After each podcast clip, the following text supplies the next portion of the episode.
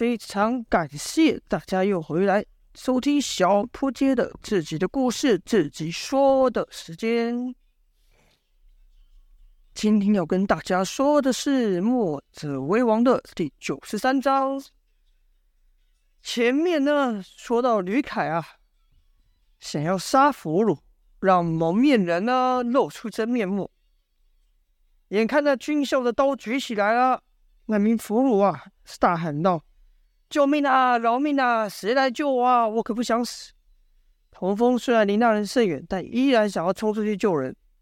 可在童风有动作前呢，听到咻是破空声响，跟着就是噗的一声，那军校突然就笔直的飞了出去，像被什么撞到一样，跌倒在地后。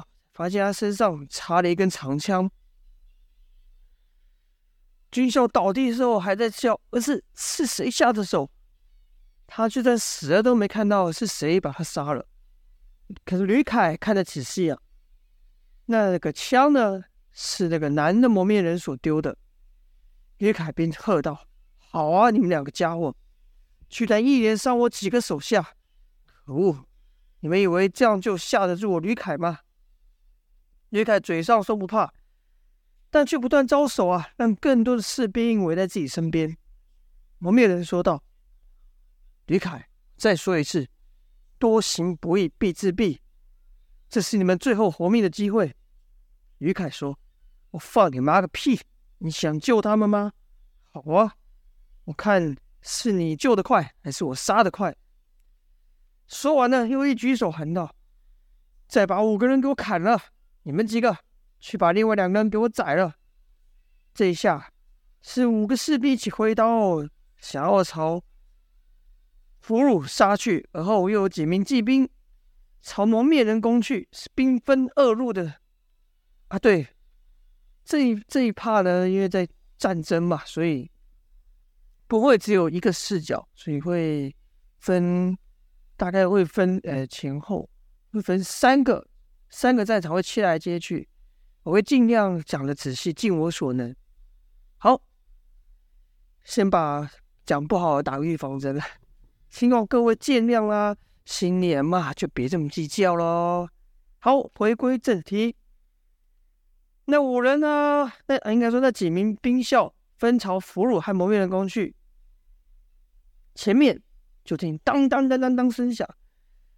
那几名骑兵虽是刀枪齐挥，但都被蒙面人以龟甲盾给挡去。与此同时，蒙面人还夺下一根长枪，一转身就将枪朝那想要对俘虏下手的五名刀斧手直去。可却听那枪到一半，就听啪的一声响，被打落在地。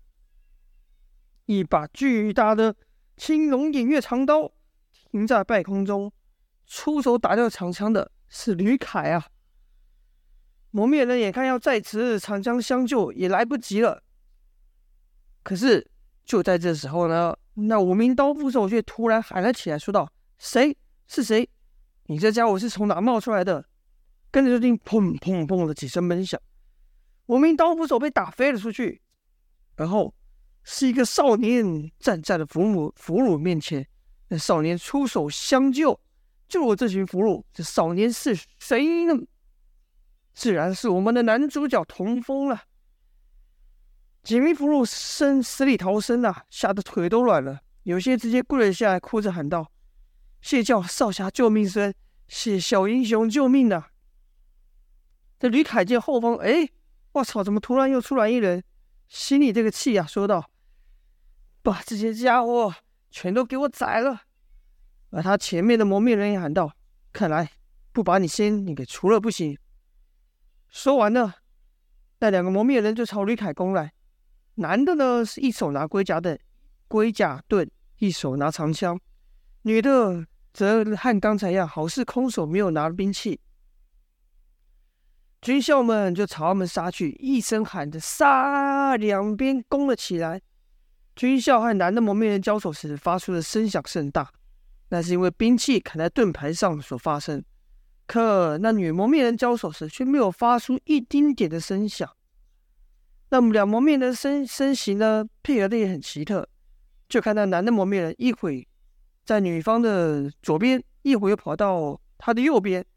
而女蒙面人是女蒙面人是只管把所有来犯的敌人攻下，完全就全是进攻，不做抵挡，因为他相信那男蒙面人能替他挡住四面八方的攻击。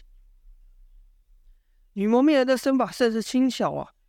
这边来个 slow motion，就看敌方的长枪刺来，他一个镜头，各位导播一个镜头啊，一个腾身翻身避过慢动作啊，分身避过避过那个长枪，然后他出手的时候切换快动作，出手如电啊，也不知道他怎么做的，就看那几个军校啊，颈部都喷了血，通通倒下了，被女蒙面人给倒下，就这样。两个蒙面人一攻一守的配合，就朝吕凯杀去。好，镜头切到后方童风这边，童风这边啊，也是好几名兵卒啊，提刀杀来。童风不敢出，不敢留手啊，一连出好几拳，将身边的兵卒给打倒。但是前面说过了，这是战争，不是江湖争斗。要是江湖争斗的话，童风把这几人打倒之后。后面几个就会是有点吓到了，会考量一下，会衡量一下自己的武功打不打过眼前这个高手。可是现在是战争呐、军令如山，叫你杀，就算知道你是自杀，打不过你也得杀。所以呢，他就算打倒了几个，那些兵卒还是死命的朝童风杀去，口中喊道：“这些可都是我们拼死换来的奖赏。”每一个俘虏都是财富，你休想把他们从我们手上夺去！童风听了后怒道：“胡说，他们是人，还不是你们的战利品。”只是一名士兵朝他砍来，童风避过那刀后，一掌把那人打翻在地。与此同时，又有一枪刺向他的后背，童风闪身一夹，把那枪给夹住，跟着一用力，将死强的拉了过来，抬腿把他给踹飞。如此呢，挡住了一波攻势。但童风再厉害、啊，双拳难敌这么多手，他也只能守护住他身边的俘虏。这的队伍可长了。后面的士兵呢，见童风离不开那些俘虏身边，便出手要伤那些离童风较远、他出手没办法顾到的俘虏，以此让童风分心。就听后边啊的一声惨叫。有人喊道：“军爷饶命啊！少侠，救我，救我！”跟着又是一声惨叫，又被砍倒在地。俘虏的叫声啊，确实吸引了童风的注意。童风就想要奔到后面去救人。刚开口喊道：“给我住手！”正要出，正要往那边奔的时候呢，有人抓住他，他身后的被他保护，现在被他保护那个俘虏啊，就听俘虏们喊道：“少侠，你要去哪？”你可不能弃我们而去！你走了还保护我。再把镜头切到吕凯前方，赫然看到那两个蒙面人前冲之势停下了，因为吕凯改战术了。他发现刀剑士兵的进攻挡不住这两个蒙面人，并将盾牌手调于前方。盾牌手将盾牌通通通了这么一立，等于在吕凯的前方列住列上一道道的铁墙。这盾牌手也不进攻，就这样挡着。因为吕凯是心想：你们急着想救人，我就急着，我就想办法拖住你们。你们心里焦急，我可不急。到时候你们大意的时候，我就把你们给宰了。我就不信你们这两个人真能突破我这数百数千的军队。如此，蒙面人往前冲了几次，都被盾牌给给挡回来。他们前进两步，盾牌兵就后退一步。而且还逐渐的把包围网给缩小。蒙面人见状，心想：这样不行啊！时间拖得越久，对我们越不利。跟着就对女蒙面人说道：“你要过去，把吕凯给杀了。”女蒙面人说了声好，就看男蒙面人突然冲向前，举起手中盾牌与盾牌兵对撞。龟甲盾和盾牌兵对撞，发出“锵”的一声奇异声响。四名盾牌兵赫然被撞倒在地。跟着那蒙面人。朝前方一甩，一道飞影飞出。这次不是长枪啊，是女的蒙面人。可刚飞出去没多久，半空中又爆出一声响，砰的一声，那女蒙面人被一股巨大的力量撞了回来。这时旁人才看清楚，原来那女蒙面人手上不是空手，她是有兵器的。那个兵器是一个极细的剑，这个名剑的名称叫做真剑。剑身甚为细小，而且女蒙面人出手又快啊，所以才一时间让人看不清楚她有拿兵器。而出手将她打回去的，赫然是吕凯。吕凯那青龙偃月长刀是既厚又重。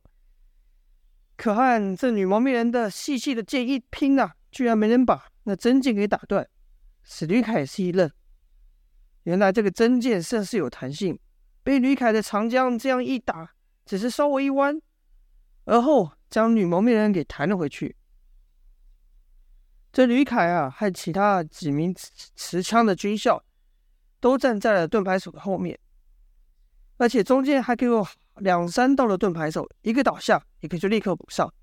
蒙面人想从上要去，吕凯的长刀和一旁的军校的长枪就同时施出杀出，将蒙面人给挡回来。眼看包围圈越来越小，蒙面人试图冲了几次，仍是无法突破。这吕凯毕竟是一名将军，武力值呢还是有的。就听吕凯说道：“还不放弃做一些无谓的抵抗。”哼，不过现在就算你们投降了，我也不会让你们活命。士兵们，给我困死他们！就听盾牌手齐声大喊：“呵！”手中盾牌每前进一步，就哐的大力敲地上一下。如此声响，好不是人啊！被围在中间两名蒙面人不由得互看了一眼。女蒙面人说道：“他们怎么还不来？难道出会出了什么状况吗？”男的说：“不会的，他从不会出状况，他一定会来的。我们要相信他，我们要对再坚持一会。”跟着又朝盾牌手杀了去。可这是吕凯没等蒙面人撞上前面的盾牌，长刀就从上面砍下。这吕凯的臂力还真不小。蒙面人举盾一挡，身形就停，而后呢？五根长枪就朝他刺来，蒙面人哼了一声，一手挥舞龟甲盾，架开了四支长枪，另一手抓住第五支长枪，可就听他大喊一声，直接把那枪手啊从马上给提了下来，朝前面的盾牌手摔去。吕凯大喊：“给我挡回去！”盾牌手又齐声大喊：“轰！”砰的一声，那枪手就这样被盾牌手给挡了下来。蒙面人暗骂一声：“可恶！”他原想借着这一甩啊，压倒几名盾牌手，当这个阵型出现缺口，杀出去。没料到这盾牌阵守得如此严密，此计呢就没能成功。好嘞，我们来看看镜头切到后面，童风这边，他这边呢，童风啊缓不过手去帮助俘虏啊，转眼间还有好几人死在士兵的刀下，这童风。还是被他身后的俘虏牢牢的缠住，他们把他视为保命符啊，当然是死都不放手。正此危急之际呢，听到咻破空声响，适才那些伤人的兵卒发生一声惨叫之后，都倒了在地。有援军呐、援军来了！童凤赶忙朝上看去，就是朝箭射来的方向看去。前面说过啊，这个山道啊，难上下高低难走不说。两旁还有较为高的一些，也就两旁比较高，等于他们走这边是凹地。此刻呢，就看两旁的高地上啊，站了不少人，而且各又有一个蒙面人，左右各有一个蒙面人领队。吕凯看到了一下，小心有埋伏。吕凯一喊完了，上面的蒙面人也喊道：“就是现在，去救出你们的亲人吧！跟着我冲下去！”那群人一阵喊杀，啊，就冲了下来，气势颇大。领头的蒙面人很是厉害，是边跑边射箭都不停的，三步一进，一进就是干倒一人。可蒙面人呢，越跑越觉得，哎，我这身身后的声响越来越越来越小，越来越分叉。回头一看，身后那些人居然也朝俘虏那跑去。但蒙面人心道不妙啊，因为原本的计划不是有左右两波。两波援军嘛，原本是要由左方那波援军去救俘虏，右方这波援军呢，跟着自己去攻打吕凯，救出两个被围的蒙面人，被围的同伴说同伴。可那群人一冲下来，看到自己的亲人在队俘虏队伍中，就忘了作战计划了，是直接朝俘虏那跑去。如此呢，跟在要进攻吕凯那队的蒙面人身后就没几人。吕凯一开始还真被这些突如其来的援军给吓到，可他定睛一看，蒙面人身后那些人呐、有的人手上拿着一只耕耕田的农具，有的人还只是拿了个木棍，刚才就这样站着不动，哎，黑压压的看不出深浅，这一跑起来，这一动起来，乱七八糟。有几个人跑着跑着，不知道太紧张还是怎么样，居然一路把自己给绊倒了，摔下去就这样给摔死了。吕凯见状，心里笑道：“带几个死老百姓就想要打我们，这也太小看我们。”跟着就喊道：“别慌张，不要害怕，他们是一群普通的死老百姓而已，给老子杀回去！”那些原本被这突如其来的这些援军吓住的士兵，听主将这一说啊，心里军心就稳住了。可就算是寻常百姓，看到自己的……小孩气着丈夫在俘虏堆里面，那也是红了眼拼命的，冲到下面就跟兵卒拼杀起来。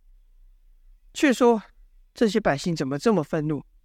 原来他们都是从交国逃出来的难民，他们的家人啊，不是被杀就被抓了，此刻满腔的愤怒，手上拿着木棍又怎么样？朝兵卒的头狠狠打下，也把他们打个头破血流。如此呢，负责守卫士兵，负责守卫俘虏的士兵，就和那群百姓陷入了混战。而原本死拉不死拉住童风不放的那些俘虏，看到自己的亲人，就立刻喊道：“救我！我在这里，我在这里啊！”那手呢，就放开童风了。童风如此缓开了手，看那些兵卒一时半会无法再伤害俘虏，童风便想先朝吕凯那冲去救出。那被包围、情况更为紧急的两个蒙面人，其实蒙童风啊也是有私心的，因为他心想那两个蒙面人有一个可能是王离王大哥，所以在他的心中有一个轻重，他想要先救出蒙面人，这样呢就变成了童风一个人朝吕凯的后方杀去。侧面的蒙面人带着寥寥数人从吕凯的侧边杀下。吕凯见状喊道：“你这小贼，带着几个死老百姓就想从我们身上把俘虏给救走？弟兄们，难道你们连这几只小贼都打不过吗？”吕凯这一喊，身旁的士兵便喝道：“杀回去，杀回去！”跟着就数名兵卒朝童风攻去。那些士兵武功虽然不高啊，不高，可下手却都狠，刀刀夺命。童风虽然出一拳打一掌就能打倒一名士士兵，可一打倒一个，上来三个；打倒三个，扑来六个。士兵们是丝毫不退缩啊！童风打得烦躁，大喝一声：“给我让开！”可士兵哪里理他，口中只喊着“杀杀”，又朝童风杀来。侧边，吕凯也派了数员骑兵朝他冲过去，朝那女，朝那个蒙面人领队的蒙面人冲过去，并吩咐啊，他们先向那些反抗的老百姓下手，因为他可以看出来，领头的蒙面人武功高强，但他身后的老百姓哪里是他们的对手呢？所以就朝弱的先下手，让他们先杀了老百姓。领头蒙面人的箭没有停过，啊一出手就射倒一个，可也没有能将那些军校全部射退。眼看两拨人马越来越近，蒙面人干脆也来不及举弓了，直接把剑拿着，朝奔他来的两个前两个兵卒插去。两个兵卒连出手机会都没有，身上一个身上跟眼睛就中了一箭倒地。与此同时，蒙面人动作没有停下，一手一手抓着弓。一个低身避过来，避过刺来的长枪，朝那骑兵的马腿打去，啪的一下，那马一声嘶鸣啊，前脚刺痛就倒了下去，将那上面的军校给甩落下来。蒙面人也不回身，那军那个弓往后一甩，啪，就打在了那军校的死穴上。落点之准啊，武功之高就不用说了。蒙面人这几下动作如行云流水般，完全没有停过。他身前朝他攻来的士兵呢，是倒的倒，死的死。可是啊，在他身后的老百姓也发出惨叫声，也是倒的倒，死的死了。好了，战况越来越激烈，一集讲不完呐，还请各位继续收听小弟的节目。再次配个应景的音乐。就这样啦，先下播，祝各位恭喜发财。